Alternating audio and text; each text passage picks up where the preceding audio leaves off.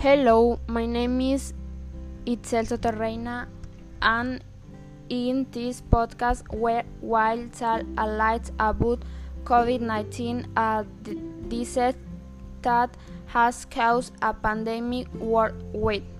Do you know what COVID-19 is? Where it will explain how light coronavirus had a large family of virus months of the humans to humans four type are known to cause cold and to other to cause severe infection in the lungs, severe acute respiratory syndrome, SARS and mild as coronavirus respiratory syndrome MERS, and basic care to prevent COVID-19.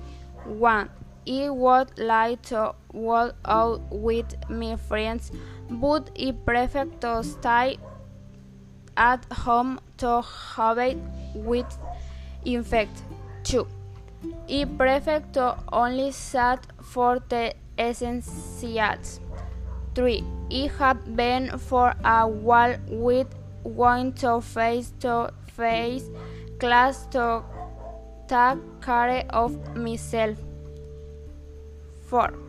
I will la like to go on vacation, but I prefer to go since the pandemic has set to prevent greater sex. 5. We have been using face masks to avoid contagion. 6. I would prefer to avoid agglomeration so that the virus does not spread. Thank you very much.